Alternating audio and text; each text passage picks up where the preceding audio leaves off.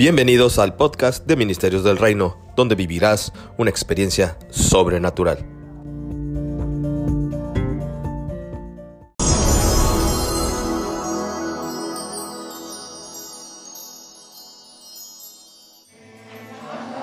¿Qué tal? Es un gusto para mí poderles saludar en este primer domingo de este 2020. Le damos la más cordial bienvenida en el nombre de Jesús a Ministerios del Reino. Le amamos, le bendecimos. Le mando un abrazo de parte de toda esta casa. Si usted se conecta a través de estas redes sociales y no ha podido visitarnos en Cancún, reciba nuestro amor. Y sabe, yo sé que como yo, usted tiene expectativa. No cualquier año es este año. Sabemos que las profecías de estas guías proféticas de los profetas maduros en el mundo hablan palabras gloriosas para lo que esperamos vivir en esta década y en este año de 2020. El día de hoy tendremos una palabra bien poderosa donde usted recibirá lo que es la dirección de Dios para este año, lo que debemos de hacer para conquistar todo lo que Él ya preparó. Sabe, la palabra de Dios nos habla en Eclesiastés que para todo hay un tiempo y para todo hay una hora. Y no hay nada que haya sido preparado por Dios que no vaya a acontecer. Porque la palabra de Dios es eterna. Todo pasará, pero su palabra no pasará. Y su palabra habla de que este es el año de la restitución, que este es un año donde veremos las promesas cumplidas, pero de aquellos que estamos en el Señor. Y mi intención y mi motivación en esta mañana es transmitirle que si usted no está en la presencia de Dios, que entre. Si usted es una persona que casualmente entró a esta señal, tome la seriedad de lo que este tiempo representa.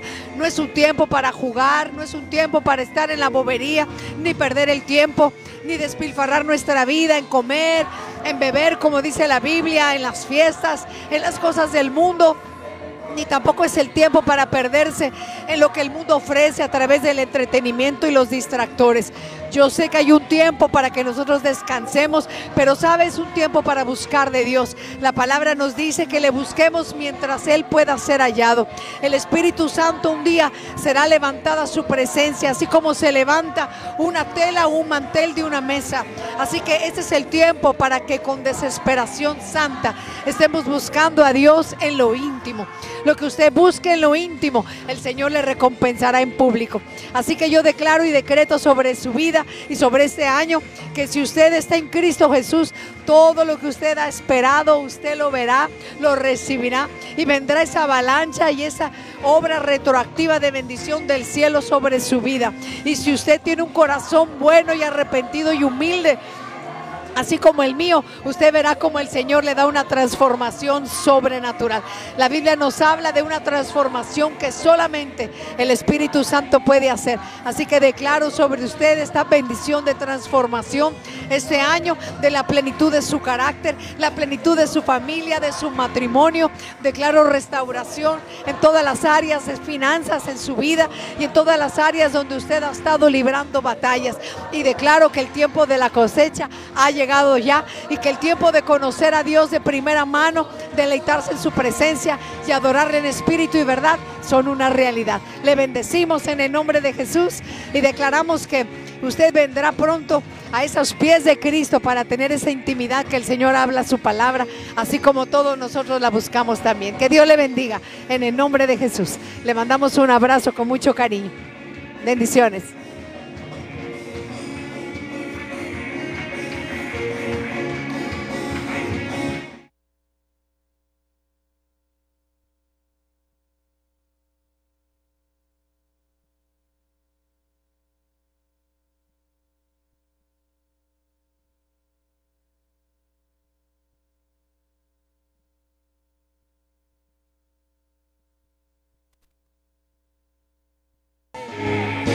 Yo necesito de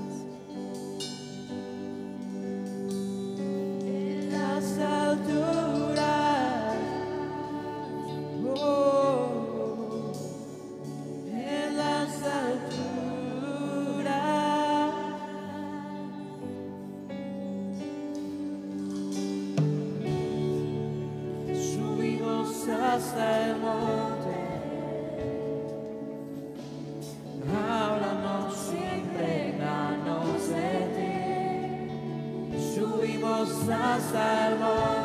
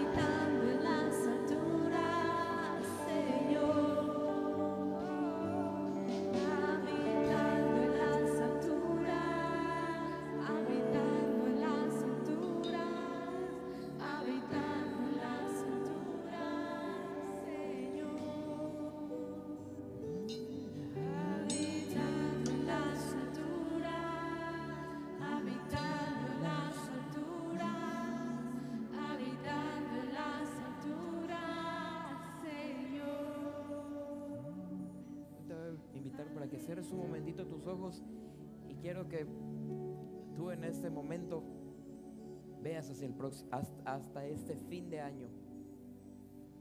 Tal vez si tú tienes para este fin de año unas expectativas altas o tal vez tú tienes unas expectativas muy bajas.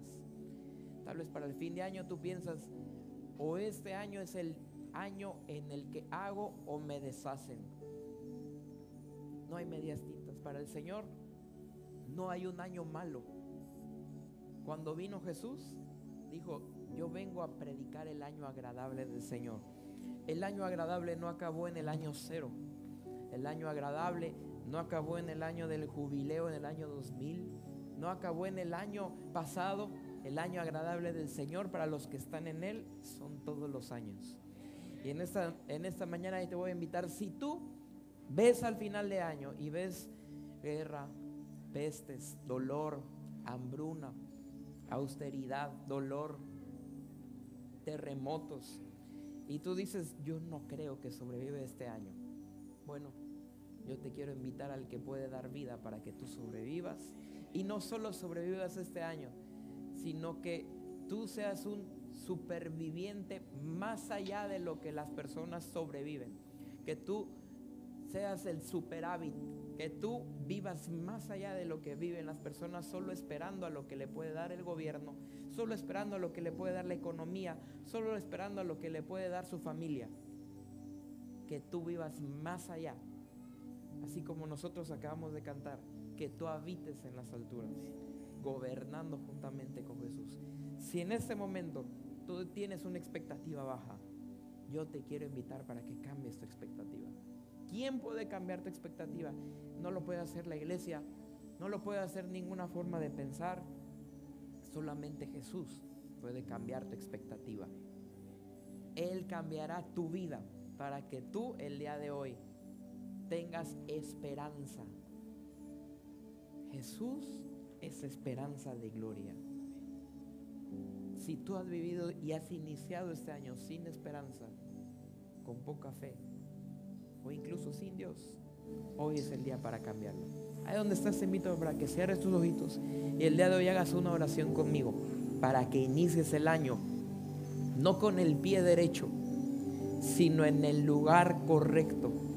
No importa en dónde hayas empezado el año, no importa el cómo lo hayas terminado, importa la decisión que tomas el día de hoy.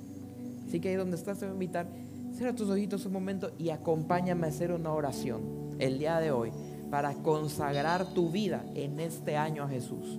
¿Cómo lo puedes hacer? No a través de ningún de ninguna firma, no lo puedes hacer a través de ningún sacrificio, sino a través de tu boca. El día de hoy, ahí donde estás, te invito para que repitas y le digas después de mí, Padre Celestial, en esta mañana reconozco que soy un pecador y ese pecado me separa de ti. Me arrepiento de todos y cada uno de mis pecados. Y el día de hoy rompo todo pacto hecho con el mundo, conmigo mismo, con otra persona o con el diablo. Y hoy te acepto a ti Jesús como mi único Señor y Salvador personal. Espíritu Santo, entra en mi vida, cámbiame y transfórmame. Y Padre, en este día yo sé que si yo muriese, despertaré y estaré en tus brazos de amor. En el nombre de Jesús. Amén. Ahí donde estás, déjame hacer una oración más por ti. Si tú aceptaste a Jesús el día de hoy, o si tú no has conocido al Espíritu Santo, el día de hoy te voy a invitar para que pongas tu mano en alto y le digas, Señor Jesús, aceptado tu regalo. Ahora, Señor, déjame recibir los beneficios.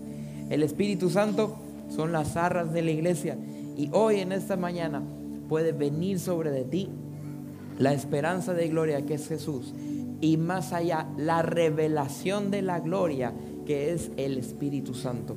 Ahí donde estás con tu manita levantada, te invito para que el día de hoy le digas audiblemente, Espíritu Santo, ven a mi corazón.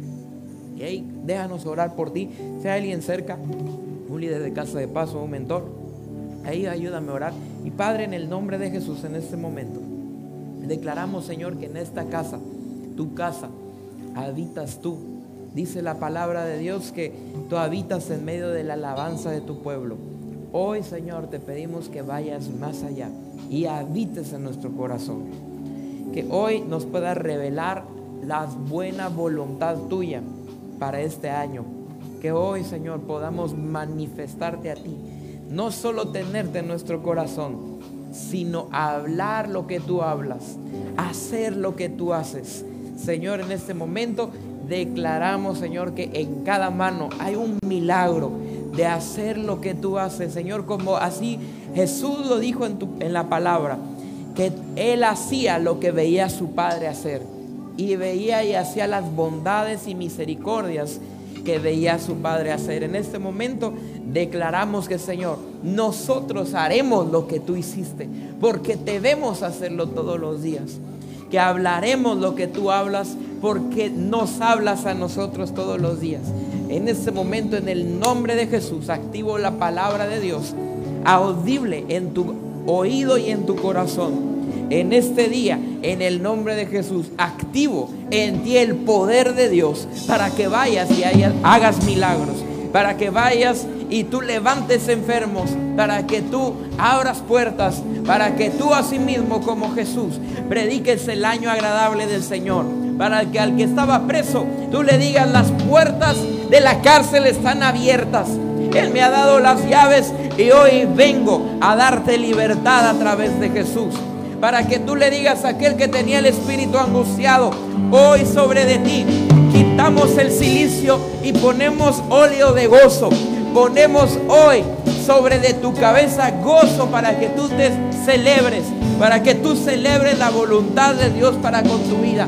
En esta mañana, en el nombre de Jesús, declaramos en ti lenguas, declaramos en ti asimismo que comerás cosa mortífera, no te hará daño, que hollarás serpientes y escorpiones. En el nombre de Jesús, en este momento, declaramos la buena voluntad para contigo este año y todos los días de tu vida. Entra el día de hoy en el gozo de tu Señor. Entra hoy en la paz de tu Señor. Y en este día, entra hoy en su buena voluntad para contigo en este año 2020. Dios te bendice en este día en el nombre poderoso de Jesús. Amén, amén y amén. Saluda a una persona que esté contigo, dile, bienvenido. Hace un año que no te veo. No te ves nada mal, no te hizo nada mal el recalentado.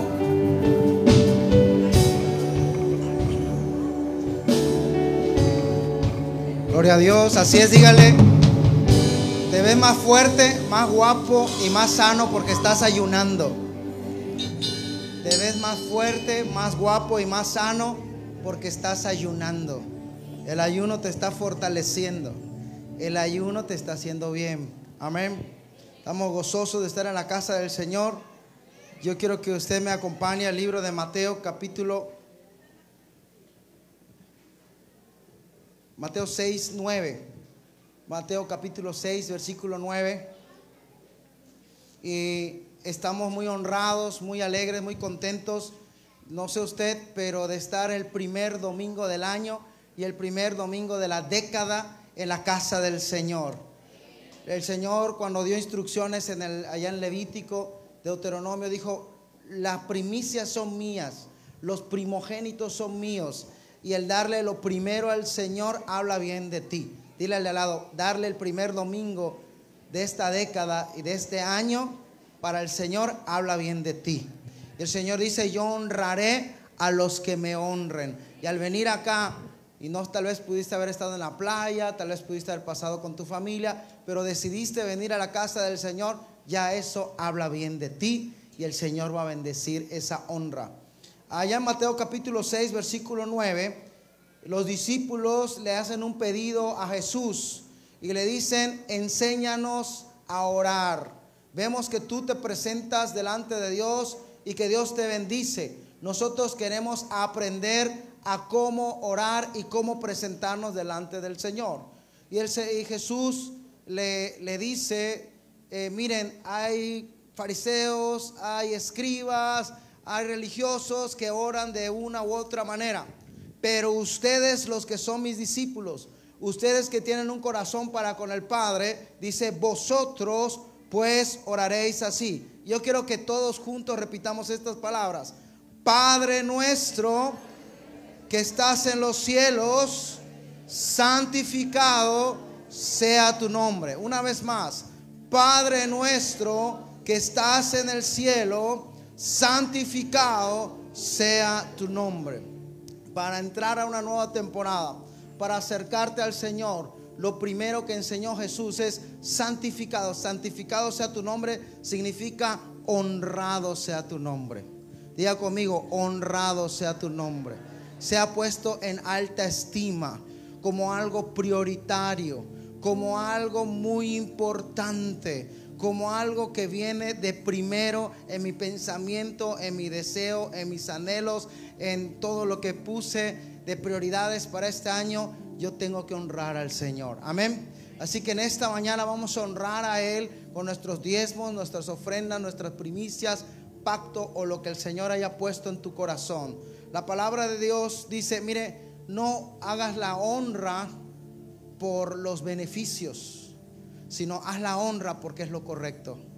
Haz la honra porque es correcto honrar. Él es digno de ser alabado, el único digno de ser honrado. Así que eh, esta temporada yo creo que va a estar marcada, el Señor me ha hablado y nos ha hablado toda la iglesia, va a estar muy marcada por la honra, muy marcada por la honra. Tenemos que ser una iglesia que aprenda y que sepa de honra. ¿Sabe? El esposo debe ser el varón, debe ser un varón que honra a la mujer, honra el matrimonio, honra a los hijos, honra el pacto matrimonial. La mujer debe ser una mujer que honra el pacto matrimonial, honra al esposo, lo respeta. Los hijos deben ser hijos que honren a los padres. Jóvenes que obedezcan, que, que, que respeten a papá, a mamá. Y la iglesia debe ser una iglesia que honre las cabezas, aquellos que oran, que liderean, que pactan por ustedes. Amén. Así que yo quiero que se ponga de pie allá con su ofrenda, porque esta ofrenda, y quiero decirle algo, tal vez usted se presenta con cierta cantidad y el Señor no ve la cantidad, ve la honra, ve la actitud de honra. Así que no se preocupe, allá Jesús dice que en alguna ocasión un hombre rico pasó a dar y una mujer viuda pasó a dar una moneda. Jesús le preguntó, ¿quién dio más? Y dijeron, claro que el rico porque dio mucho dinero. Y él les instruyó y le dijo, no, él dio de lo que le sobraba. Mas la mujer dio todo lo que tenía y dio más honra. El Señor no ve cantidades, ve la actitud de honra de tu corazón. Esta ofrenda, cual sea la cantidad que vas a poner, es una ofrenda muy importante porque es el inicio de una temporada. Así que allá ponte de acuerdo con tu pareja, tu esposa, tu esposo, tu familia. Padre, hoy nos ponemos de acuerdo y ponemos una semilla que determinará lo que va a venir en esta década. No la semilla, Señor, de, de la cantidad que vamos a poner, sino de nuestra fe en Cristo Jesús, el autor y consumador de la fe, el alfa y la omega, el principio y el fin, el todopoderoso, el que es, el que será y el que ha de venir, el que no cambia, el que en el cual no hay sombra de duda, el que Señor permanece como roca firme y estable, la roca que es cabeza de ángulo para construcción de todo sueño, de todo proyecto, de todo anhelo, de todo, Señor, lo que has puesto en el corazón del hombre. En esa, en esa roca ponemos nuestra semilla, Padre, y honramos tu nombre. Santificado sea tu nombre. Santificado sea tu nombre. Santificado sea tu nombre. Que todo esto, todo lo que hagamos en esta década, hable de la honra, de la alabanza. Palabra dice, a ti se pagarán los votos. A ti vendrá toda carne, todo pueblo, toda lengua, toda nación toda rodilla se doblará y toda lengua confesará que tú eres el Señor. Padre, hoy venimos como parte de esa profecía, como mexicanos, Señor, como un pueblo, Señor, mexicano, pero que adora al Todopoderoso, al Rey de Reyes, al Creador de la tierra, al sustentador de ella. A ti te damos la honra, a ti te damos la gloria. Señor, Recíbela, Padre. Santificado sea tu nombre. Santificado sea tu nombre. Santificado sea tu nombre. Pasa al alfolí y dile yo en esta temporada soy uno que desata honra. Soy uno que desata honra.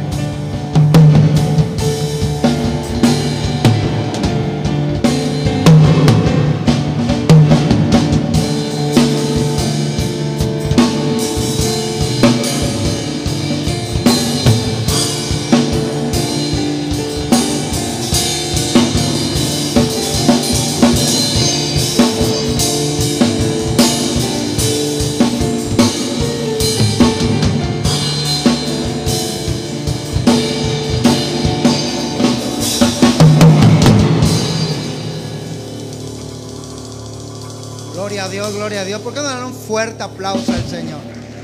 Él es digno de recibir la honra, la gloria, la alabanza. Estamos muy contentos y expectantes de lo que Dios va a hacer en esta temporada. Dile al al lado, estás expectante, estás emocionado. ¿Sabe? Nuestra cobertura luego es el que nos pone como que la barra que hay que alcanzar. Y hoy la puso una barra bastante, eh, bastante buena. No sé si usted supo, pero este viernes estuvo el presidente Donald Trump ahí con Guillermo Maldonado en la iglesia El Rey Jesús. Entre muchas iglesias que pudieron haber escogido, estuvo él dando un mensaje tremendo a la nación. No sé si usted lo escuchó, ayer lo estuvimos escuchando con la pastora. De verdad que muchas palabras de honra para Dios. Una de las cosas que me gustó que dijo el presidente, dice, todos aquellos que no conocen de Dios, todos aquellos que no le honran, que no creen en Él, dijo, no saben de lo que se están perdiendo. ¿Y sabe qué? Me gustó eso. ¿Por qué? Porque usted no se está perdiendo de nada. Usted está en el lugar indicado, en el momento indicado, a la hora indicada. Usted está donde debiera de estar. Amén. Delante del Señor. Quiero decirle que tenemos eh, muchas actividades. Más adelante el ministro, perdón, el pastor David, ah, ya tenemos que entrar a la nueva temporada. El pastor David eh, les va a dar todas las, eh, todos los avisos a los líderes, pero yo quisiera dar un aviso antes de iniciar el mensaje, que hoy, este domingo, todos los primeros domingos del mes, para que lo anote, todo primer domingo del mes va- vamos a tener tardes sobrenaturales. Y iniciando en esta tarde, todo el servicio de las 6 de la tarde le vamos a llamar, del primer domingo de mes, se va a llamar tardes sobrenaturales, donde vamos a soltar el poder de Dios. Así que necesitamos que usted invite gente, gente que necesita ser sanada, cáncer, sida, eh, tal vez le falta un órgano, no lo sé, pero sabe que hay gente que está yendo al brujo, hay gente que está yendo a que le hagan la limpia, hay gente que está yendo ahí con el chamán, cuando el único que tiene el poder para sanar, liberar y transformar se llama Jesucristo, porque Él nos creó y nos sustenta. Y sabe que la iglesia debemos ser el lugar, la institución autorizada para soltar el poder legal para sanar. Amén. Entonces a partir de hoy, este sábado, este, perdón, este domingo a las 6 de la tarde, vamos a tener la primera, la primicia de las tardes sobrenaturales. Así que venga expectante lo que va a hacer el Señor. Sabe, el manto que está sobre nosotros del apóstol es un manto de sanidades, milagros, señales y maravillas. Así que venga, amén. Dile al lado, trae a alguien que necesita sanidad. Ya di- dile que ya no vaya al hospital, que no vaya, que, ven, que venga con Jehová Rafa. Acuérdense que Jehová Rafa es Jehová, es mi médico. Yo soy Jehová, yo soy tu médico, yo soy tu doctor, yo soy el que te sana. Y es una san- sanidad integral, total, profunda que hoy queremos que la iglesia experimente y todo aquel que no conoce del Señor. Amén. Y bueno, eh, yo quiero compartir el día de hoy eh, tres cosas que Dios da antes de iniciar una temporada. Tres cosas que Dios da antes de iniciar una temporada. Otra cosa por la cual estoy muy agradecido y muy contento es que este eh, 31 iniciamos el año aquí en la casa. No sé quién estuvo aquí en el 31 de diciembre. Gloria a Dios por los que pudieron estar. Tal vez muchos de ustedes estuvieron en el corazón, andaban de viaje o otro lado. Pero gloria a Dios, espero que cada 31 ya lo podamos hacer así eh, dependiendo de lo que nos indique la pastora, pero es algo bien bonito y poderoso iniciar el año en la casa del Señor. Amén. Así que hay mucha expectativa por lo que el Señor va a hacer. Si lo está haciendo en el Rey Jesús, eh, es nuestra cobertura, tiene, algo tiene que pasar acá también en Ministerio de Reino. Así que esté expectante. Alguien importante tiene que venir aquí a la casa. El primero Jesucristo, amén. Pero Dios sé que el Señor nos va a poner en honra porque le hemos honrado. Amén. Bueno, tres cosas que Dios da antes de iniciar una temporada. Acuérdese que usted tiene un Dios vivo. Dígale al lado, vivo. Tiene ojos y ven, tiene boca y habla, tiene oídos y oye, y es un Dios que se manifiesta. No es de madera, no es de metal, no es un Dios inerte, es un Dios vivo. Por lo tanto, cada temporada Él da expectativas, oportunidades y direcciones. Expectativas, oportunidades y direcciones. Eso es lo que Dios suelta cada temporada. Ahora, número uno, ¿qué es una expectativa? Una expectativa no es optimismo. Una expectativa tampoco es pensamiento positivo. Me va a ir bien, me va a ir bien, me va a ir bien. Y de repente lo pierdes todo, pierdes tu salud, pierdes tu matrimonio. Solamente estar pensando y declarando. No son declaraciones positivistas, tampoco son deseos. ¿Sabe que yo deseo sacar, pegarle al melate? Deseo tener la mujer más guapa o el hombre más guapo que sale en la televisión tampoco son deseos. La expectativa viene de la palabra de Dios. Dígale al lado, si no lees tu Biblia, no vas a poder tener expectativas. Fuera de la palabra de Dios, todo puede ser optimismo, pensamiento positivo o deseos, pero que no es expectativa y que lo más seguro es que te vaya a fallar. La expectativa viene de la palabra de Dios, porque cada vez que Dios suelta su palabra, algo sucede. Usted vaya al Génesis y Dios dice, hágase la luz. ¿Y qué sucedió?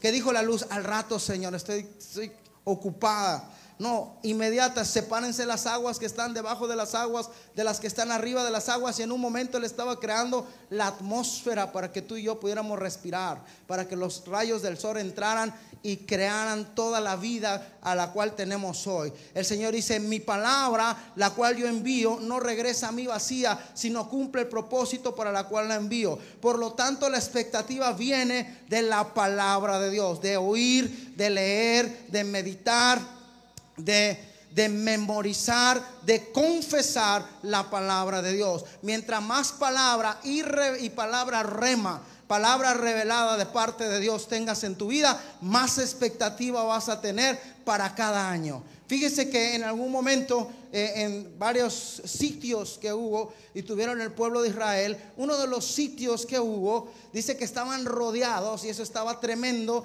y estaba ya el profeta y el ayudante del profeta, y el profeta estaba tranquilo y el profeta, porque su expectativa, él sabía quién era Dios. Él conocía el poder de Dios. Él había estado en las escrituras, y él, pero, pero el ayudante no lo conocía. Y le dice, que no te da cuidado? Mira cómo nos rodean los ejércitos enemigos. Mira cómo escasea el, alimento. Vamos a morir acá. La expectativa de aquel hombre era muerte. Pero la expectativa del, del profeta que conocía la voluntad de Dios, que se metía en oración, que pactaba, que le creía, que le servía, dice, Señor, ábrele los ojos a este. Yo oro para que el Señor te abra los ojos.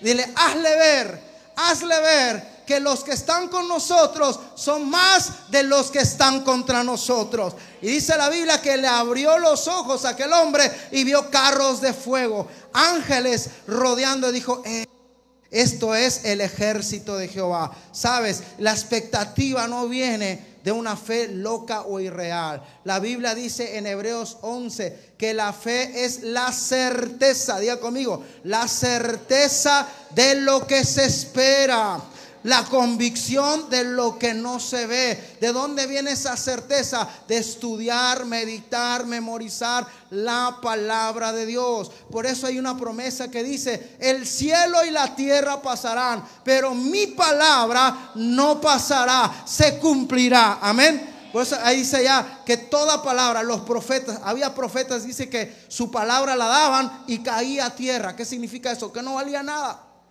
Dice, pero las palabras de los profetas nunca cayeron a tierra, cumplieron su propósito. Por eso tu expectativa debe de estar en lo que la palabra de Dios, las promesas de Dios tienen para tu vida. Si tú sigues poniendo tu expectativa en el dólar, en una institución, en una persona, vas a fracasar. Pero si tú comienzas a poner tu expectativa en el Señor, vas a ser bendecido. Mire, Mateo capítulo 5, versículo 25.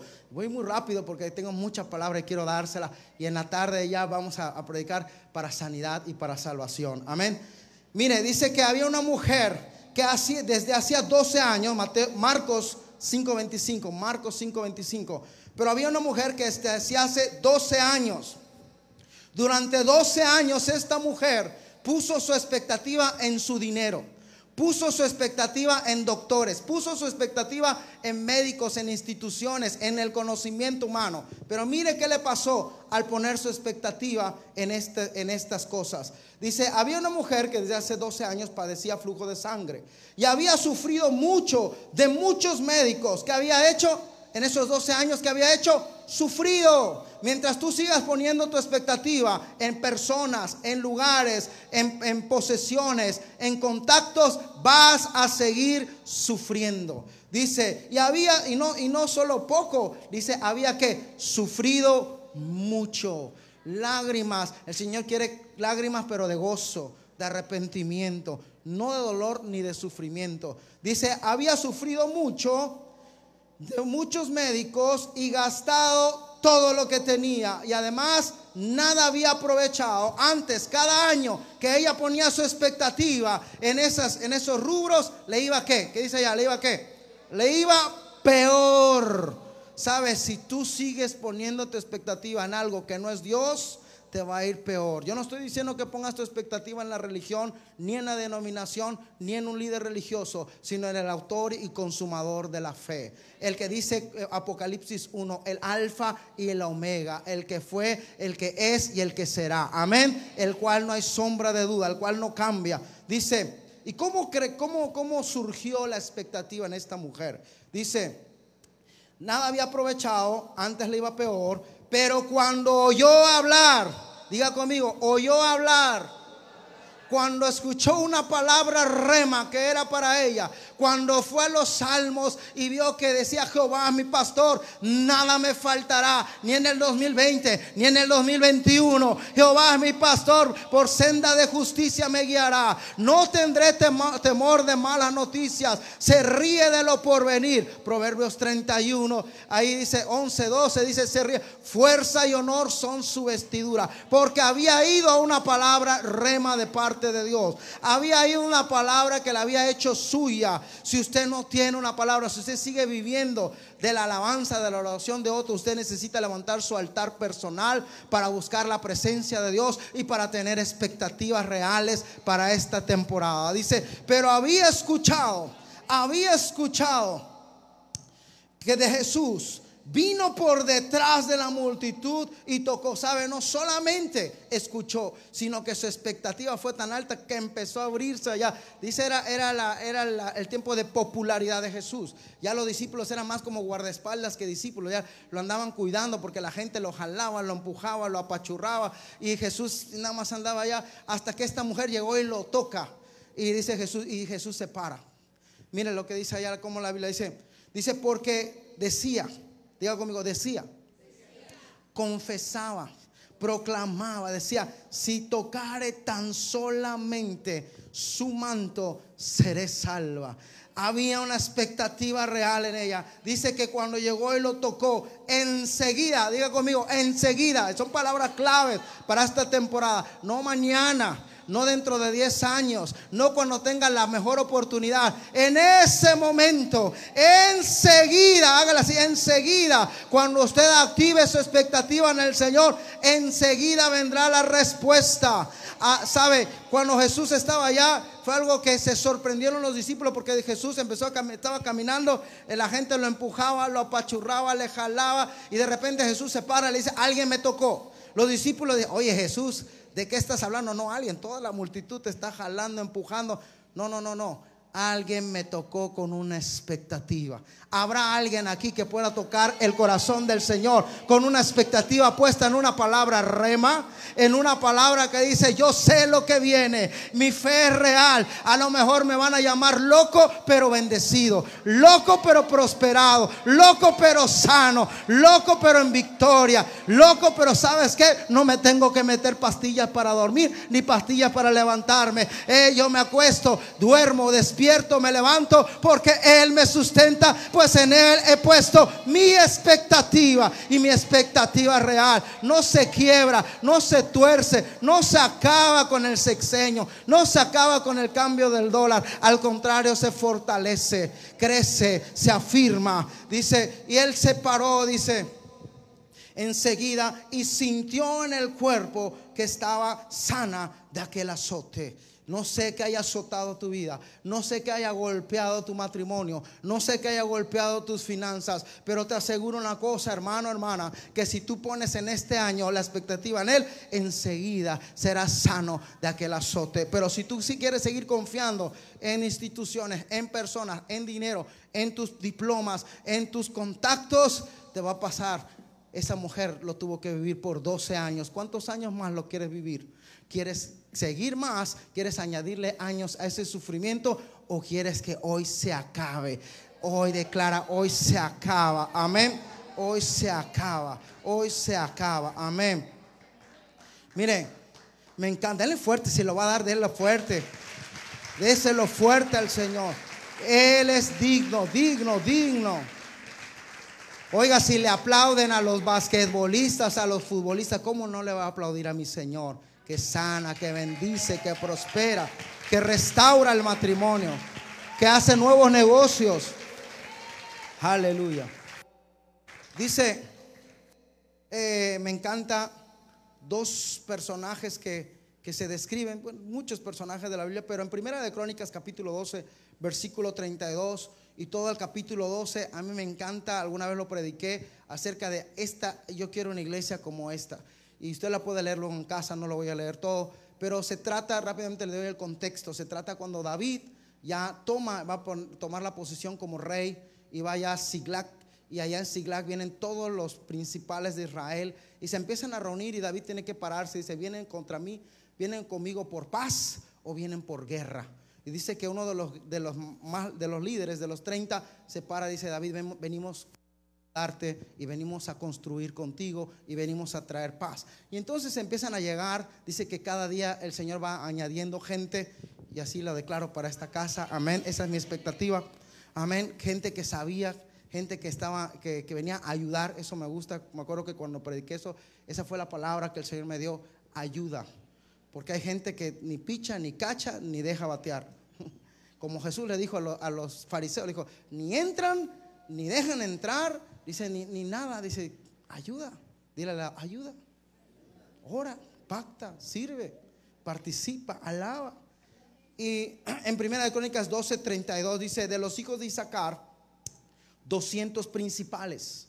Anteriormente dice que el menor cargaba 100 y el, el, mayor cargaba mil, o sea, tenía un liderazgo de 100 personas. Estamos hablando de 300 más o menos, porque las mujeres no se contaban, los jóvenes de 20 para abajo no se contaban.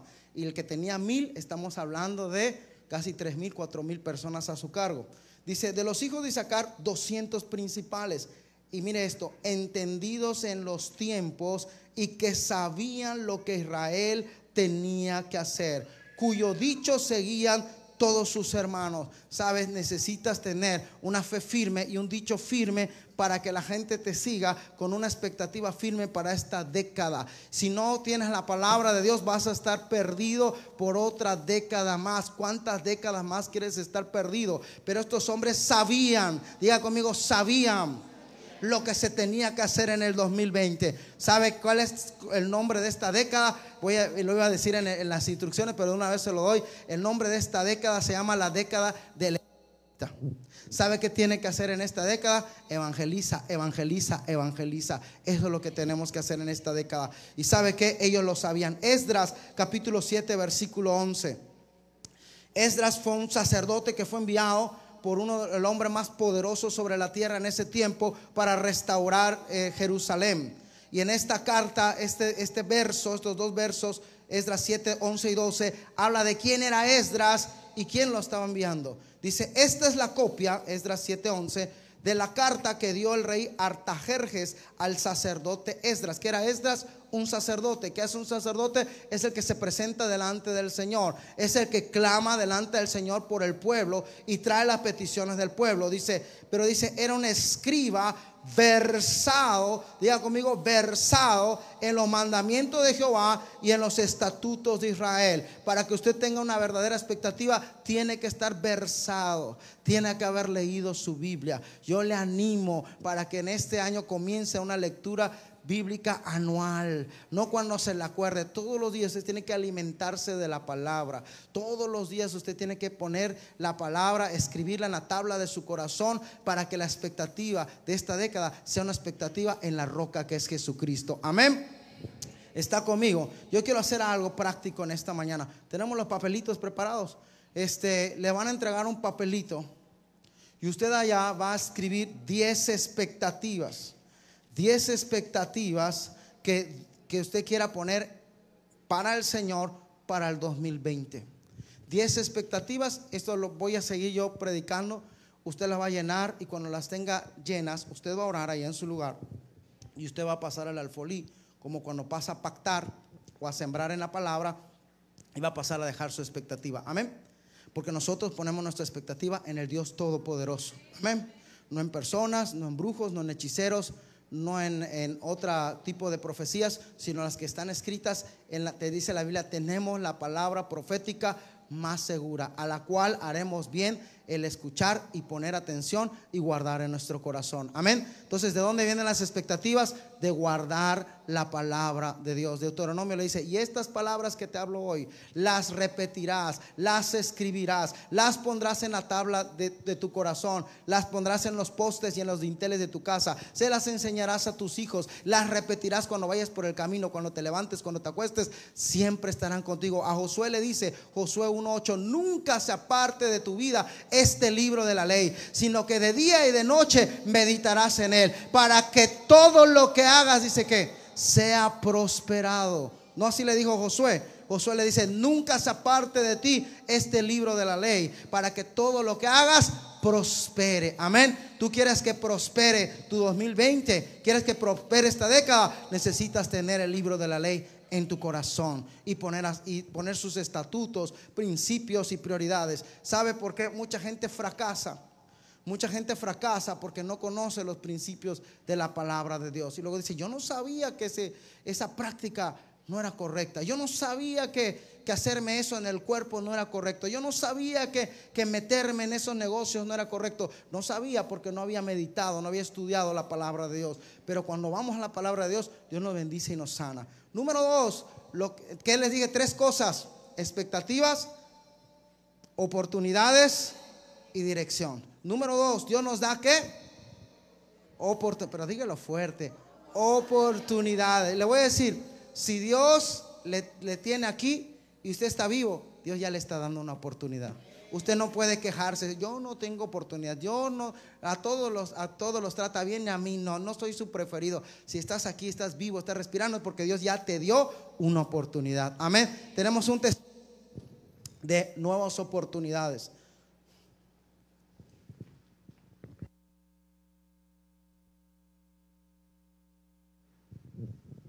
Gracias, pastor. Hermanos, muy buen día, que Dios les bendiga. Él es el hermano Lorenzo, papá de Ángeles, que bien le conocemos en la casa. Le damos un aplauso al Señor porque Él es un Dios de milagros. Véngase para acá, don Lorenzo.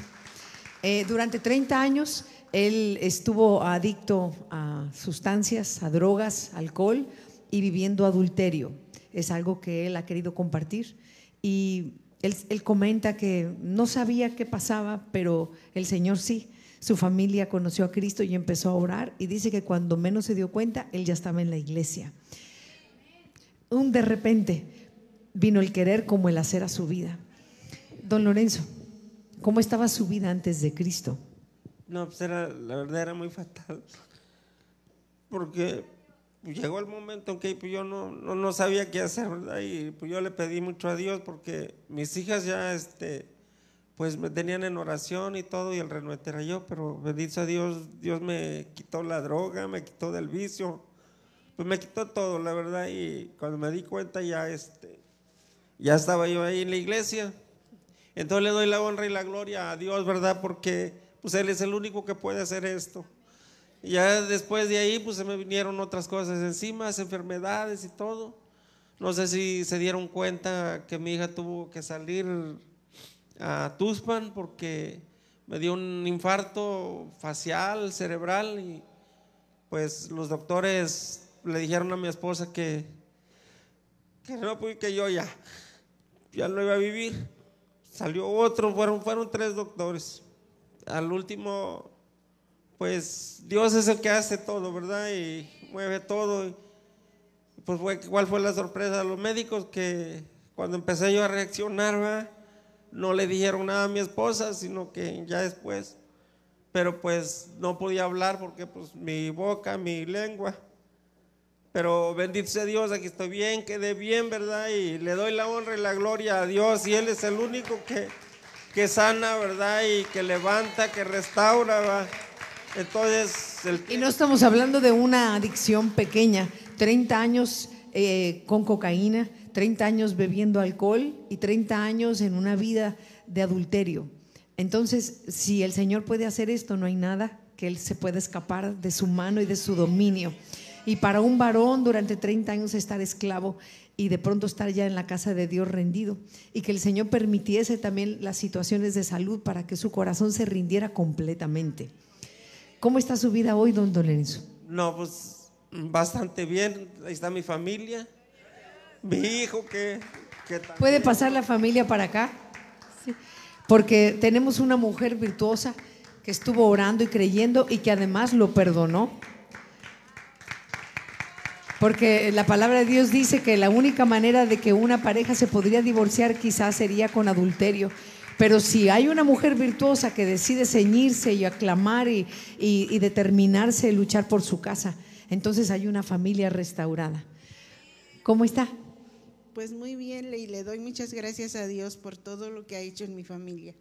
Yo cuando mi esposo estaba así, pues este, yo le decía, Señor, ¿será que mi vida nunca va a cambiar? Pero gracias a mi hija, este, ella nos puso en oración y Dios tocó nuestros corazones. Y estamos aquí. ¿Cuál es el poder de la oración, Ángeles? vidas cambiadas, restauradas y completamente una familia alcanzada. Estamos todos ahora aquí y otro milagro, ¿verdad? Es que por, años mis padres pues, no, podían venir por una u otra razón y este año Dios me los mandó a todos. Mi hija ahorita está en el trabajo. Este, y de septiembre para acá llegaron unos por unos, pero estamos todos ahora ahí y oraciones contestadas, de verdad que yo les invito a eso, a no, a no cansarse. Eh, de hecho, yo ni sabía realmente todo lo que mi papá tenía, o sea, también para mí es nuevo. Y saber que Dios lo hizo es lo mejor. Eh, creerle, yo cuando conocí al Señor, alguien me enseñó y de verdad, la pastora que tengo, que teníamos, que pertenecía a yo, Cruz, me enseñó a poner en prioridad lo que yo anhelaba. Y yo siempre le he pedido a Dios, antes que mi casa que amo, eh, siempre le pedí la salvación de mi familia. Y hace como en noviembre yo decía, Señor, ¿qué vamos a pedir para el próximo año?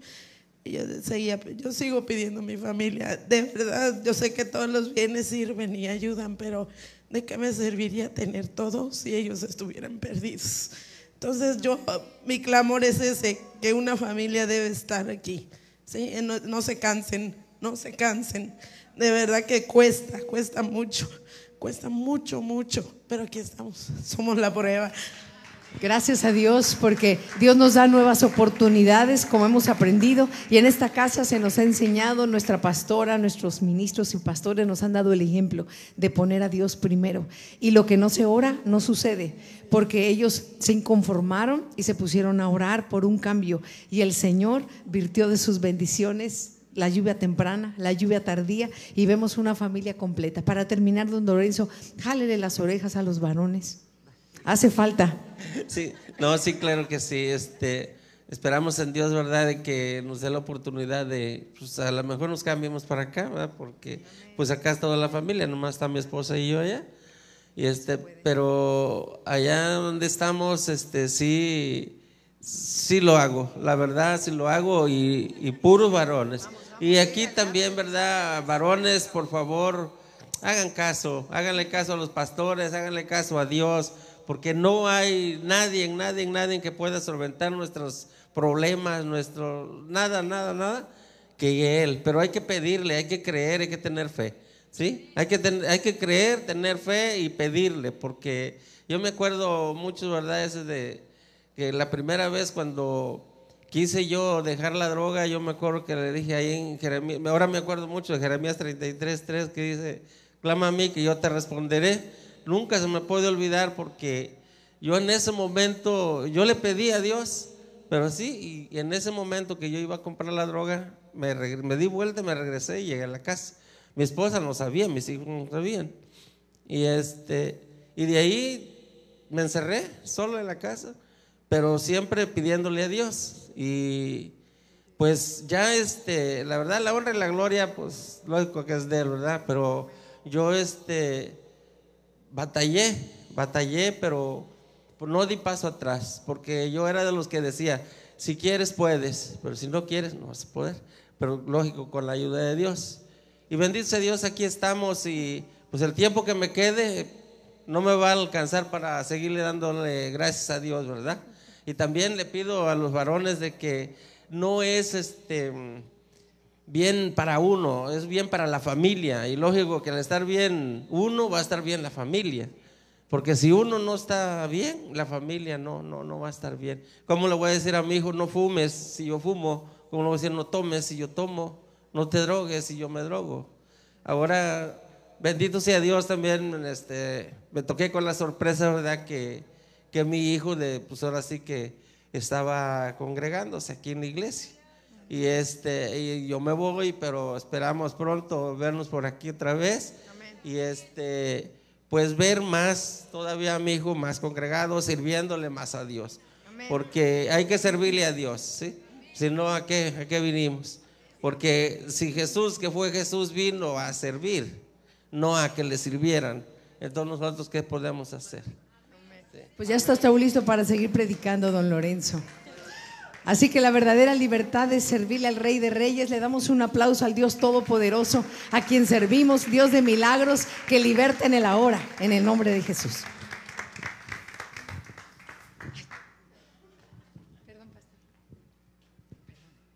Está. Mire, una nueva oportunidad, familias restauradas. Esa es mi expectativa para el 2020. No sé tú, pero toda la familia. El Señor trae el corazón de los hijos a los padres y el corazón de los padres a los hijos y hay familias restauradas. Amén. Y todo esto porque confiamos en su palabra. Amén. Mire, Jeremías capítulo 15, versículo 19. Jeremías 15, 19 dice, por tanto así, dijo- así dijo Jehová, si te convirtieres, Dios está pidiendo una conversión para esta nueva temporada. ¿Y cuál es la conversión? Dice, delante de mí estarás. Si tú te conviertes, vas a estar perpetuamente delante de mí. ¿Y cuál es la conversión? Tenemos que cambiar nuestra perspectiva, dice, de entresacar lo precioso de lo vil. Diga conmigo, lo precioso de lo vil. Lo precioso de lo vil. Hoy vemos lo precioso que fue sacado de lo vil. Amén. Hoy vemos una hermosa y preciosa familia que fue convertida y sacó lo precioso de lo vil. Y dice el Señor, conviértanse ellos a ti y tú no te conviertas a ellos. Normalmente las oportunidades vienen disfrazadas de circunstancias adversas. José fue vendido por sus hermanos y tenía de dos. O se amargaba para toda la vida y se quejaba y criticaba y peleaba con Dios y le decía, mira Señor, no que los sueños, no que tu profeta, no que tu hijo, mira cómo estos hijos tremendos que le diste a- mi papá, cómo me vendieron, cómo me trataron y se pudo haber amargado o se convirtió y al final hace esta declaración poderosa. Lo que ustedes pensaron para mal, Dios lo usó como una oportunidad, como un trampolín para llevarme a lo más. Sabes, tú y yo el otro día veía esta predicación. Es como, como las pelotas. Tú y yo somos, somos esas pelotas de goma. El enemigo agarra la pelota y la quiere golpear con el suelo. Pero cuando la pelota de go- goma golpea el suelo, mientras más fuerte golpea, ¿qué? Más arriba te vas a levantar. Amén. Así son las oportunidades de Dios. Otro pensamiento que me encantó por allá, que dice, te quisieron enterrar, pero no sabían que eres una semilla.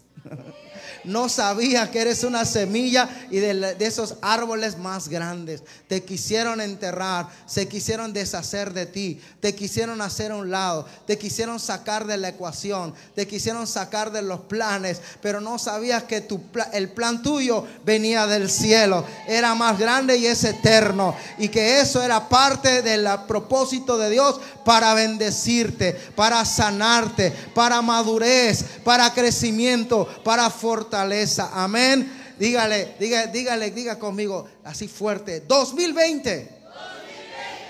Lo de atrás me preparó, me maduró, me fortaleció y ahora entro preparado para tomar toda oportunidad en toda esta década. No me quebró, no me mató, no me descartó, me fortaleció y hoy entro a, to- mi, a temporada. Amén. Gloria, denle fuerte aplauso al Señor. Dios quiere darte más oportunidades. Puedes quejarte, puedes criticar, puedes decir es que a mí fui me fue en la feria o puedes convertirte y sacar lo precioso de lo vil y, buscar la revelación y la mano del Señor. Hay gente que, ¿verdad? Eh, no tuvo papá, no tuvo mamá, no tuvo ayuda, se, se agarró del Señor y hoy son gente de bien. Y hay gente que tuvo lo mismo y hoy son gente amargada, se volvieron a, a la prostitución, al narco, porque su corazón se amargó. Pero el Señor dice, conviértanse ellos a ti, una persona que sacó lo precioso de lo vil. Amén. Las oportunidades son sacar lo precioso de toda esa circunstancia que para el mundo es adversa, pero que para ti es el trampolín que Dios va a poner para llevarte a una nueva dimensión. Amén. Eh, la oportunidad, otra cosa que quiero darte de oportunidades, es otra palabra acerca de las oportunidades, es que te tienes que preparar. Te tienes que preparar. Mire lo que dice Eclesiastés 10:10. Si se embotara el hierro y su filo no fuera amolado, y si, un cuchillo pierde el filo y tú quieres cortar con ese cuchillo un limón, alguien ha tratado de cortar un limón, ahora cada vez los hace más genéticamente más, ya parecen toronjas los limones, ¿no? ¿Sí no? ¿Sí no? Lo haces limón sin semilla, dice, yo, yo me acuerdo que los limones eran así, dice, yo era un tremendo limón, y tú quieres cortar el limón sin, con el cuchillo sin filo, dice, hay que añadirle más fuerza, o sea, le tienes que pegar y lo más seguro es que vayas a apachurrar ese limón y no te vaya a servir para nada. Dice, pero, dice, si se le afilare, puedes cortar más fácil. Todo lo que pasó, ¿sabes para qué fue? Para afilarte. Para que puedas cortar como mantequilla todas las pruebas que vienen delante de ti. Pero necesitas prepararte. Dile al de al lado, prepárate. Nosotros que vivimos en una cultura de huracanes y que nos han pegado dos, o al menos el que dicen que fueron los huracanes más fuertes del siglo, ¿verdad? No sa- sabemos lo que es estar preparado. Y sabemos que es mejor estar preparado y no necesitarlo que necesitarlo y no estar preparado. ¿Sí o no? Entonces, prepárate.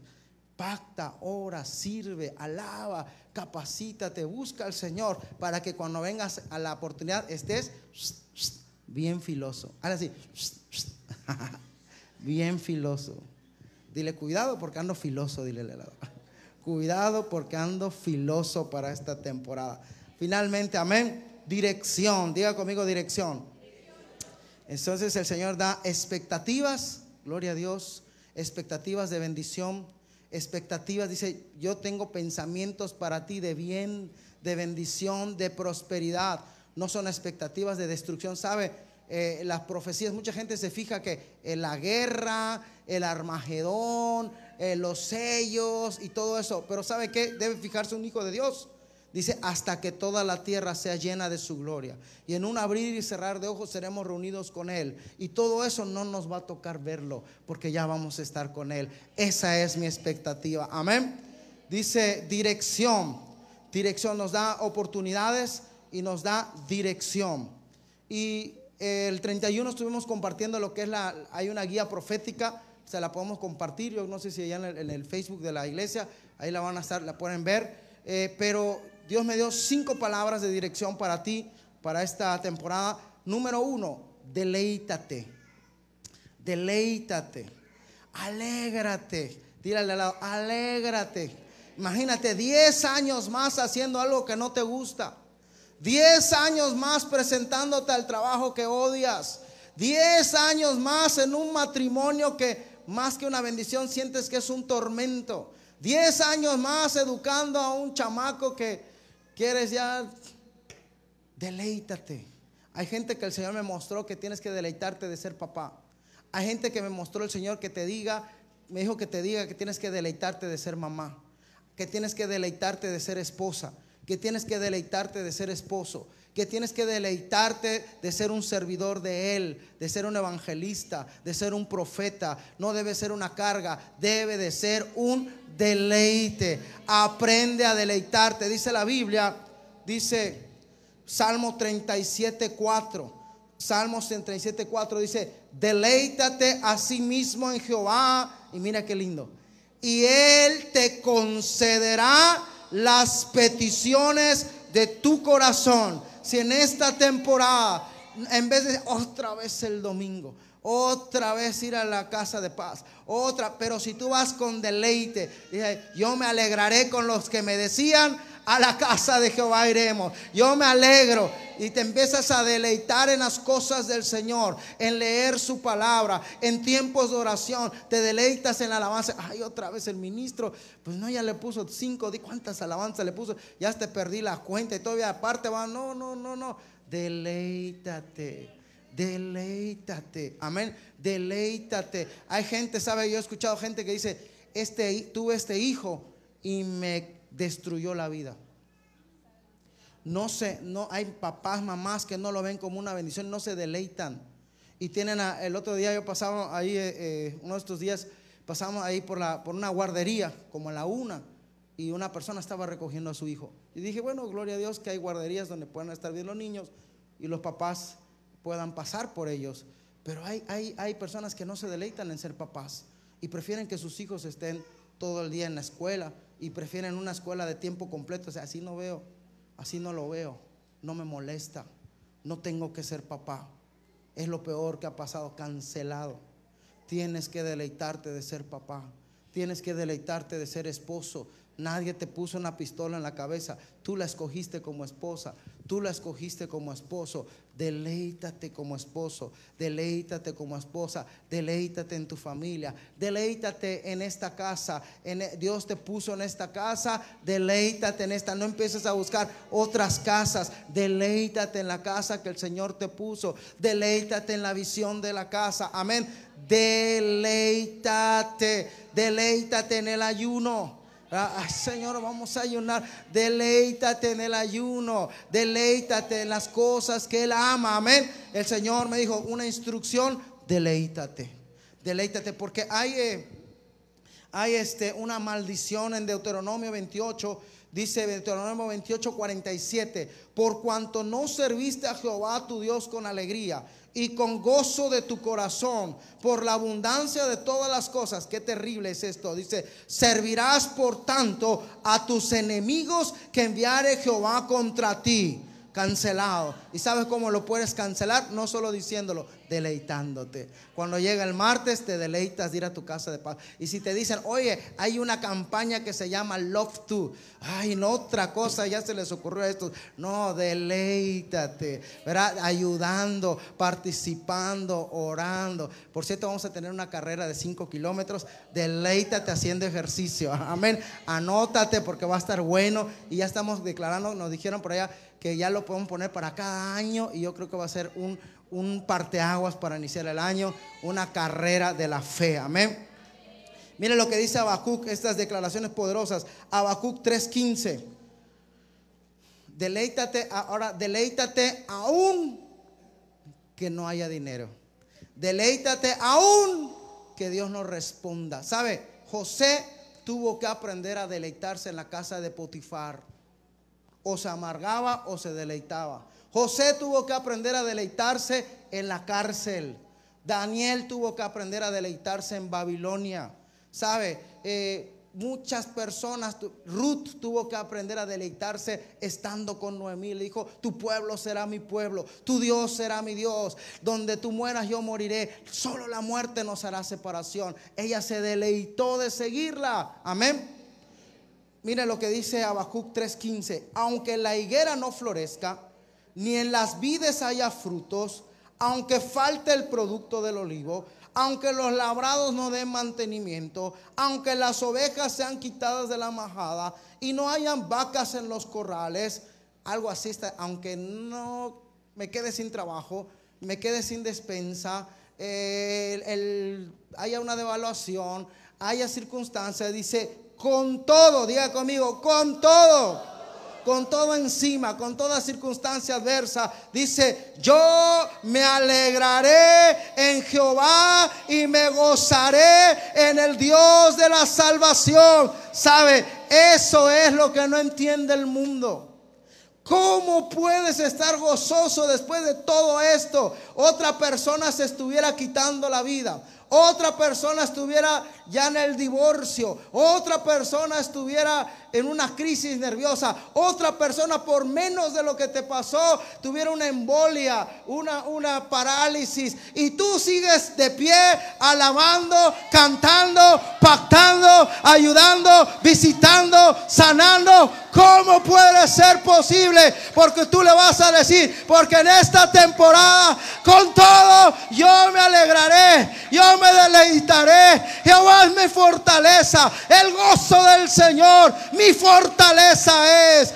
Caerá mil y diez mil, a mí no me llegará, porque mi fortaleza no está en el dinero, no está en las posesiones, no está en los diplomas, no está en los contactos. Mi gozo está puesto en el Señor. Amén. Con todo, el Jehová, el Señor, es mi fortaleza. Otra persona que de ahí sale el gozo del Señor es mi fortaleza. Nehemías tiene que reedificar las murallas. Y cuando él va, dice que tenían en una mano el escudo para pelear y en la otra mano para, para edificar. No fue cosa fácil. Y Nehemías le da esta palabra, Nehemías 8:10. Le dijo, id y comed grosuras y bebed vino dulce. Nehemías 8:10. Y enviad y compartan, dice, envíen porciones a los que no tienen nada preparado, porque este es el día del Señor. No se entristezcan, porque el gozo de Jehová es vuestra fortaleza. Esta temporada va a estar determinada por cuánto tú te deleites en el Señor. Esta temporada tienes que aprender, iglesia, a deleitarte en el Señor. Número dos, palabra de instrucción. Aprende a escuchar la voz de Dios. Aprende a escuchar la voz de Dios. Deuteronomio 28.1 dice, acontecerá que si aprendes a escuchar atentamente la voz de Jehová tu Dios para guardar y poner por obra todos sus mandamientos que te prescribo hoy, también Jehová tu Dios, mire que dice, qué lindo, te exaltará sobre todas las naciones de la tierra. Yo no sé si escuchó usted la participación y las oraciones de Donald Trump allá en el Rey Jesús. ¿Alguien ya las escuchó? Si no se lo dejo de tarea, escúchelo. ¿Sabe qué? Dijeron, vamos a ser la nación más grande sobre la tierra. ¿Y por qué? ¿Por presunción? ¿Por vanidad? ¿Por vanagloria? No, siempre terminando diciendo, porque le hemos confiado al Señor. Una de las cosas, dos cosas que Donald Trump tiró abajo es que antes de él habían quitado, eh, que yo se los he comentado, que, que decían, estaba prohibido decir Merry Christmas y tenían que decir Happy Holidays. ¿Por qué? Porque Merry Christmas es como feliz cristiandad. En, la, en Navidad se dice Merry Christmas y hacían, eh, allá el gobierno llegó a prohibir Merry Christmas en, los, en, los, en las plazas. Usted podía ver, podía ver a Santa Claus, podía ver los renos, podía ver el pino, pero nada que tuviera que ver con Jesús o Merry Christmas. Lo prohibieron literalmente. Y cuando entró Trump, una de las primeras cosas que hizo, dijo, vamos a decir Merry Christmas y lo vamos a decir también en la Casa Blanca y lo vamos a decir en voz alta porque de Él es la Navidad. Él es el centro de la Navidad. ¿Cómo no vamos a decir Merry Christmas? Y, otra cosa fue, Él restauró también la oración y muchas cosas han venido a ser restauradas. ¿Por qué? Porque le han dado la honra, el primer lugar, porque Él ha aprendido a escuchar. Esa es la número dos. Un número uno, escuchar. Ahora escuchar muchas veces le entra por acá, le sale por acá. Escuchar es deleitarse. Por ahí dicen que nos dio dos orejas y una boca porque es más importante escuchar que hablar. Dice, sé tardo para hablar, lento para hablar, dice, y rápido para escuchar, atento. Necesitas escuchar la dirección del Señor. Honra. Necesitamos honrar al Señor. Camina. Ya no puedes estar estancado ni parado. Necesitas caminar y finalmente la santidad. Tal vez para, para otra ocasión, pero ya nada más quiero terminar con esto. Eh, en Éxodo 28, 36, eh, a Moisés le dio una instrucción el Señor acerca de los sacerdotes, de la vestimenta que tenían que llevar. Y le pidió algo muy especial, que era una placa. Dice Éxodo 28, 36, dice, harás además una lámina de oro fino y grabarás en ella como grabadura de sello santidad a Jehová. Todo sacerdote tenía que presentarse con no solamente que dijera santidad, sino que hubiera santidad en él. Acuérdense que el pacto delante del Señor era la circuncisión. Y esa circuncisión era algo que nadie podía ver, era entre ellos y Dios. La santidad es algo que nadie puede ver, solo tú y Dios. Dice circuncidados el corazón. Esta temporada, si pueden retirar el, el púlpito y traer los elementos de la cena, gracias. Esta temporada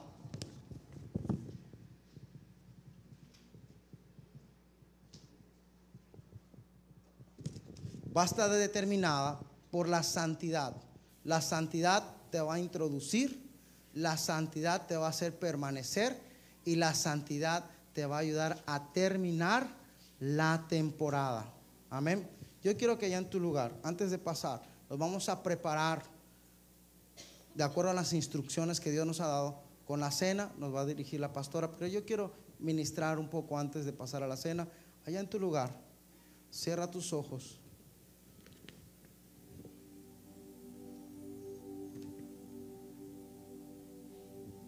Padre, gracias te damos. Alabamos tu nombre. Te damos la honra y la gloria. Gracias por las expectativas que vienen y que son reales a través de tu palabra.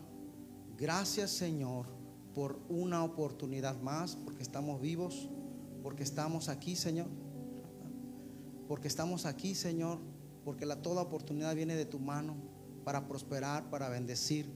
Gracias Señor también por la dirección fuerte, clara, precisa, concisa de tu palabra, de tu Espíritu Santo. Nosotros, Señor, hoy reconocemos, Señor, y entramos a la expectativa que está descrita en tu palabra en mí, para mí, y la pongo en mi corazón. Declaro que mi expectativa no va a estar puesta en personas, en cosas, en lugares, en bienes materiales, en contactos. Mi expectativa está puesta en tu palabra la palabra que se hizo carne y que habitó entre nosotros, que se dio por nosotros, murió y vive por nosotros y es declarada para nosotros, Señor. Yo declaro, Señor, que tú sueltas osadía sobre tu iglesia, osadía y valentía para entrar a las oportunidades tuyas, Señor. para entrar a esas oportunidades que tú vas a dar de negocios, de predicar, de evangelizar, de sanar, de bendecir, de restaurar familias, de restaurar matrimonios, de traer hombres y mujeres de las tinieblas a tu luz admirable. Y Señor, que también, Señor, nos gustará y nos deleitaremos de sentarnos a escuchar tu palabra, tus instrucciones, tu dirección. Honraremos tu nombre, caminaremos, no nos detendremos. Tu palabra dice que si retrocediere, no agradará tu alma. Hoy, Señor, declararemos que seremos una iglesia que marcha, que marcha, que avanza, que conquista, que se multiplica, que trae frutos, Señor, de acuerdo a tu instrucción desde el principio. Fructificad y multiplicaos, Señor. Declaramos que es una iglesia que se multiplica y que se fortalece en ti.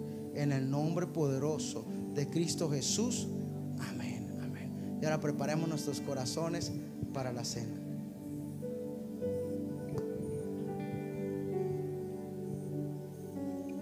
Bien, esta tarde preparemos nuestro corazón para buscar a Dios. Hemos tenido una hermosa predicación de Año Nuevo y la mejor forma de comenzar el año es en ayuno, buscando la presencia de Dios, buscando su dirección, teniendo expectativas de todo lo que el Señor nos puede dar para estar listos para tener esas oportunidades y aprovecharlas.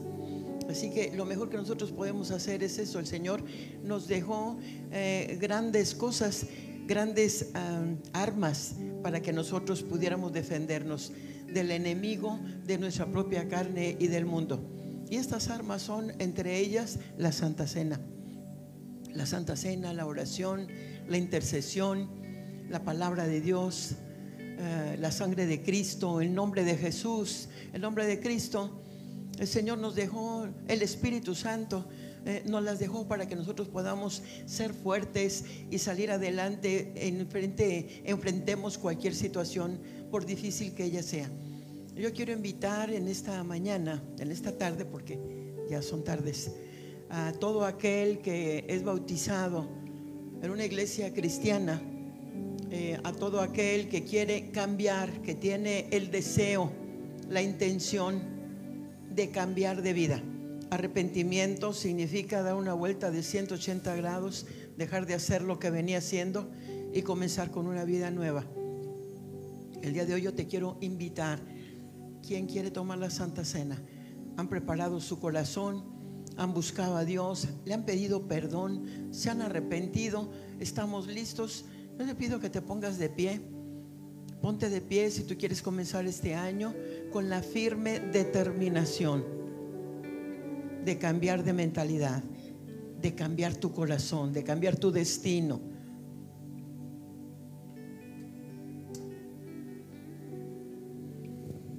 La palabra de Dios en Primera de Corintios, capítulo 11, del versículo 23 en adelante dice que dice Pablo, porque yo recibí del Señor lo que también les he enseñado. ¿Y qué es lo que le enseñó? La Santa Cena. Yo te invito en este día. Dice que cualquiera que comiere este pan o bebiere esta copa del Señor indignamente será culpado del cuerpo y de la sangre del Señor. Tenemos que tener conocimiento y revelación de lo que estamos haciendo. No es solamente jugo de uva, no es solamente un pan, no hay tal transubstanciación ni consubstanciación, pero es para traer a memoria lo que el Señor hizo por nosotros. Por tanto, dice, pruébese cada uno a sí mismo y coma así del pan y beba de la copa, porque el que come y bebe indignamente, sin discernir el cuerpo del Señor, juicio come y bebe para sí. Le voy a pedir a, a los ministros, a los pastores, que pasen, por favor.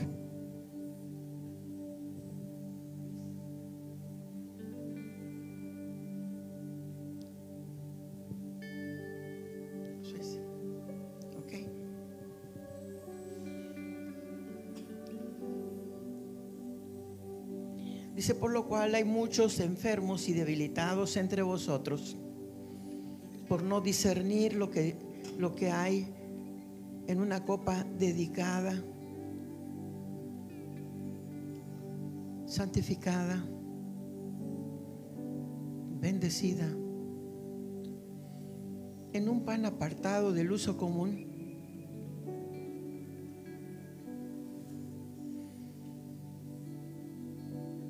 Lo que ustedes reciben, los elementos, les voy a pedir, pónganse a cuentas con Dios. Si lo quieren ir entregando, por favor. Por lo cual hay muchos enfermos y debilitados entre vosotros, y muchos duermen. Si pues nos examinamos a nosotros mismos, no seríamos juzgados, mas siendo juzgados, somos castigados o corregidos por el Señor, para que no seamos condenados juntamente con el mundo. Así que hermanos míos, cuando nos reunamos a comer, esperémonos unos a otros, tengamos cuidado unos de otros, no desnudemos al hermano, no hablemos de sus debilidades, tengamos amor el uno por el otro. Dice la palabra de Dios que en esto conoceremos que somos sus discípulos, si nos amamos los unos a los otros. Si cuando hay uno caído, el otro le levanta. Por eso dice la palabra, mejor son dos que uno. Uno cae y el otro le levanta. Y dice la palabra, siete veces cae el justo, pero siete veces será levantado. El Señor quiere ayudarnos a tener un nuevo comienzo. No es un nuevo comienzo solamente de un año, sino de una década completa. La primicia, la forma como tú estás acercándote al Señor es muy importante. Es muy importante porque tú vas a recordar, yo comencé esta década buscando la presencia de Dios, buscando su aprobación, buscando su dirección, con grandes expectativas, porque sin Dios nada podemos hacer. Eso dice su palabra. Para que en el momento que llegue la oportunidad, que estemos nosotros en el lugar propicio, con las personas propicias, adecuadas, de la manera propicia o adecuada. Eso solamente se puede lograr cuando el Señor es el que nos está dirigiendo, cuando Él es el que nos está marcando el destino. El Señor dice, yo soy el camino, dice Jesús. Yo soy el camino. Hay muchos caminos, pero Él es el camino, el único camino que nos lleva no solamente a la salvación, sino a la vida eterna. La vida eterna, vida. Vida quiere decir que nosotros estamos para disfrutar. Muerte separación, pero vida es disfrutar de todas las cosas que Dios creó. Y el Señor Jesús vino para darnos vida y para darnos vida en abundancia. Por eso el Señor nos quiere en santidad. Santo o santificado quiere decir apartado para Él, apartado para el uso de Él, apartado para su servicio. Nosotros buscamos servirle al Señor, porque incluso Él no vino para ser servido, eso dijo, yo vine para servir. Entonces nosotros con más razón, el Señor está buscando la imagen de Cristo en nosotros. La palabra nos dice que Pablo ah, hablaba y decía, aún en este tiempo tengo dolores de parto hasta haber formado a Jesucristo en cada uno de ustedes. El Señor viene buscando fruto. El Señor viene buscando fruto. Y dice que buscó fruto en un árbol y no lo halló. Y entonces lo iba a cortar, pero ¿qué, lo, ¿qué fue lo que dijo el que lo cuidaba? Déjamelo un año más. Lo voy a regar, le voy a poner abono. Voy a quitar los bichos que estorban. Voy a quitar todo aquello que le impide crecer y que le impide llevar fruto. Y si dentro de un año vienes a buscar y no lo hay, entonces córtalo y quémalo. El Señor viene a buscar fruto. Frutos dignos de arrepentimiento, una vida cambiada, una vida transformada. Que cuando el Señor venga a pedirnos cuentas, estemos nosotros con las cuentas al día. Que no estemos nosotros con saldo rojo. Quiero preguntar, ¿falta alguno de los elementos? ¿Falta alguien que no lo tenga? ¿Todos? Entonces dice, habiendo dado gracias, lo partió. Es un solo pan. Somos un solo cuerpo. Somos el cuerpo de Cristo aquí en la tierra. Un solo pan, un solo cuerpo. El Señor quiere que estemos en unidad, en armonía. Somos un solo cuerpo. Nos necesitamos todos. Y el Señor nos quiere a todos. Somos importantes para Él, únicos, especiales. Dice, y partiendo el pan, un pan, uno solo, lo partió y dijo, tomad, comed esto, es mi cuerpo que por ustedes es partido. Hagan esto en memoria de mí. Cuando comemos este pan, traemos a memoria todo lo que el Señor hizo por nosotros. Entregó su cuerpo. Por eso Él dijo, yo soy el pan de vida. El que de mí come no tendrá sed, no tendrá hambre. Así que toma el pan y cómelo y sea agradecido.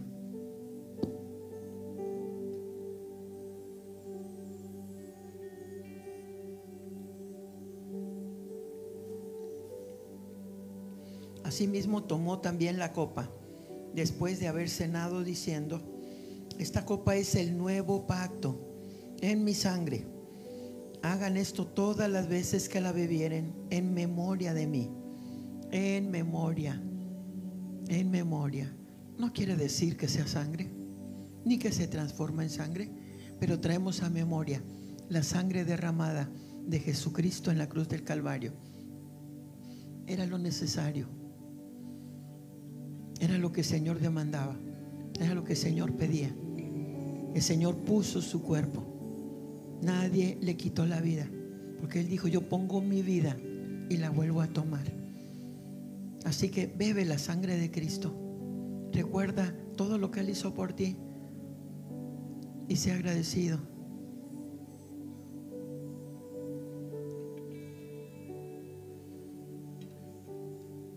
Espiritualmente es como si fuera una transfusión de sangre. La sangre de Cristo que fluye por nuestras venas, trayendo sanidad, trayendo revelación, trayendo visión profética.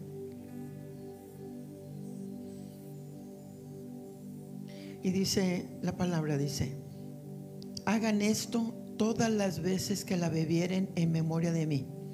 Así pues, todas las veces que comieren este pan y bebieren esta copa, la muerte del Señor anuncian hasta que Él venga. Cuando nosotros tomamos la Santa Cena, estamos anunciando a todos nuestros hermanos que hacemos un nuevo pacto, pero también le estamos anunciando a las tinieblas que hay un nuevo pacto y que el Señor regresará.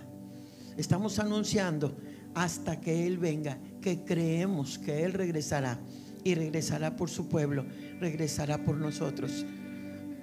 Estamos haciendo un anuncio en lo espiritual y en lo natural. Ángeles vienen alrededor de nosotros. Nosotros recibimos la sanidad en cuanto a cada uno. Si hay algo o alguna enfermedad, alguna molestia, hay algo en tu cuerpo en este momento. Yo te pido que pongas tu mano en ese lugar. Pon tu mano en ese lugar. Porque la sangre de Cristo tiene poder. Cuando estamos en los retiros de liberación declaramos la sangre de Cristo. Hay poder en la sangre. Hay poder en la sangre. Y dilo con tu boca. Declaro el poder de la sangre de Cristo sobre mí. Declaro que soy sano. Declaro que estoy limpio. Declaro que soy fuerte. Declaro que soy rejuvenecido. Porque tu palabra lo dice. Y yo lo creo. Y lo transfiero también a cualquier persona que esté enferma.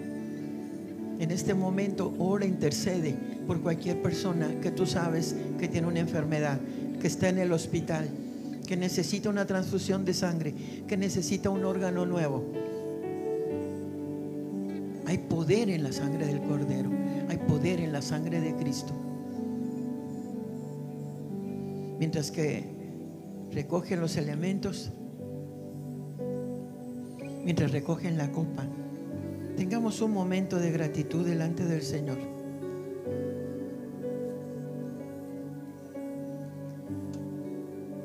Y dice la palabra del Señor en el Salmo 51, ten piedad de mí, oh Dios, conforme a tu misericordia.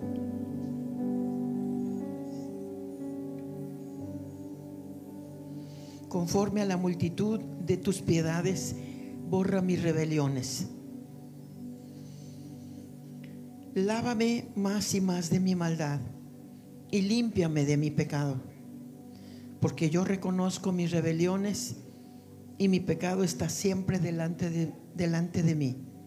Contra ti, contra ti solamente he pecado y he hecho lo malo delante de tus ojos, para que seas reconocido justo en tu palabra y tenido por puro en tu juicio. He aquí en maldad he sido formado, en pecado me concibió mi madre. He aquí tú amas la verdad en lo íntimo y en lo secreto me has hecho comprender sabiduría. Purifícame con hisopo y seré limpio. Lávame y seré más blanco que la nieve. Hazme oír gozo y alegría y se recrearán los huesos que has abatido. Esconde tu rostro de mis pecados y borra todas mis maldades. Crea en mí, oh Dios, un corazón limpio. Renueva un espíritu recto dentro de mí. No me eches de delante de ti. No quites de mí tu santo espíritu. Vuélveme el gozo de tu salvación y espíritu noble me sustente. Entonces enseñaré a los transgresores tus caminos y los pecadores se convertirán a ti. Líbrame de homicidios, oh Dios, Dios de mi salvación. Cantará mi lengua tu justicia. Señor, abre mis labios y publicará mi boca tu alabanza. Porque no quieres sacrificio que yo te daría. No quieres holocausto. Los sacrificios de Dios son el espíritu quebrantado, al corazón contrito y humillado. No despreciarás tú, oh Dios. Señor, te damos muchas gracias. Gracias, Padre Santo. Gracias por tus bondades y tus misericordias.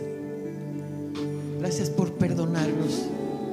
Gracias por romper con el yugo del pecado, de la adicción. Gracias, Padre Santo, porque solamente tu sangre borra nuestras rebeliones y nos da la oportunidad de comenzar de cero. Gracias te damos. En el nombre de Jesús. Amén. Allá donde estás, pon tu mano en tu corazón, cierra tus ojos. Padre, en el nombre de Cristo Jesús, yo declaro sobre tu iglesia Ministerios del Reino que haya un cambio de expectativa.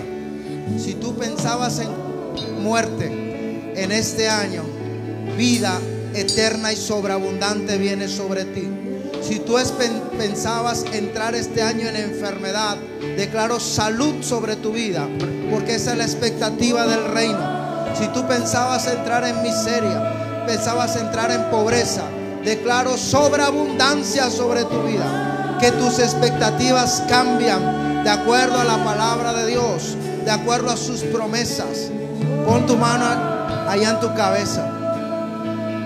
Declaro que sobre ti vienen pensamientos de bien y no de mal, de bendición y no de maldición, de prosperidad y no de pobreza, de sanidad y no de enfermedad, para que entiendas y comprendas cuál es la buena voluntad de Dios, la cual es agradable, perfecta, buena.